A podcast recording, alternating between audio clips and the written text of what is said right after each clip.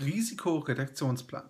Willkommen zum Sozialgespräch. Hallo zusammen. Heute ein kurzer Podcast, ein kurzes Video begleitend zum Artikel auf sozial-pr.net.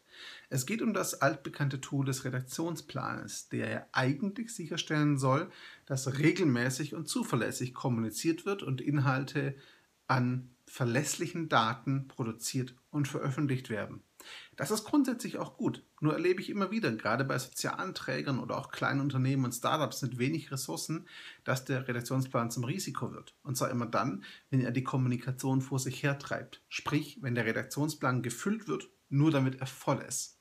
Denn dann leidet in der Regel die Qualität der Inhalte darunter, sowohl der kuratierten als auch der selbst erstellten. Um das zu verhindern, habe ich drei Lösungsansätze, die ich hier ganz kurz skizziere und im Artikel ausführlich bespreche.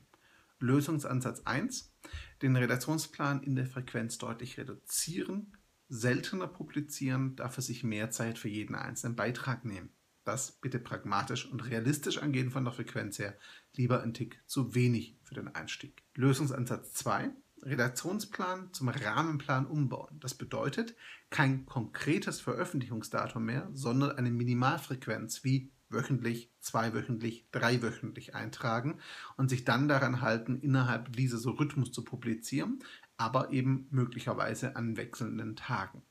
Lösungsansatz 3. Radikaler Bruch mit dem Redaktionsplan, nur dann publizieren, wenn ihr wirklich etwas zu sagen habt. Diesen Ansatz fahre ich aktuell für meine eigene Kommunikation. Die ersten beiden fahre ich bei Kunden, den dritten bei einigen Kunden, aber vor allem auch für mich. Warum? Weil ich damit sicherstelle, dass jeder Inhalt relevant ist und wirklich Nutzen bietet, zumindest meiner Meinung nach, für meine Leser, Zuschauer und Hörer.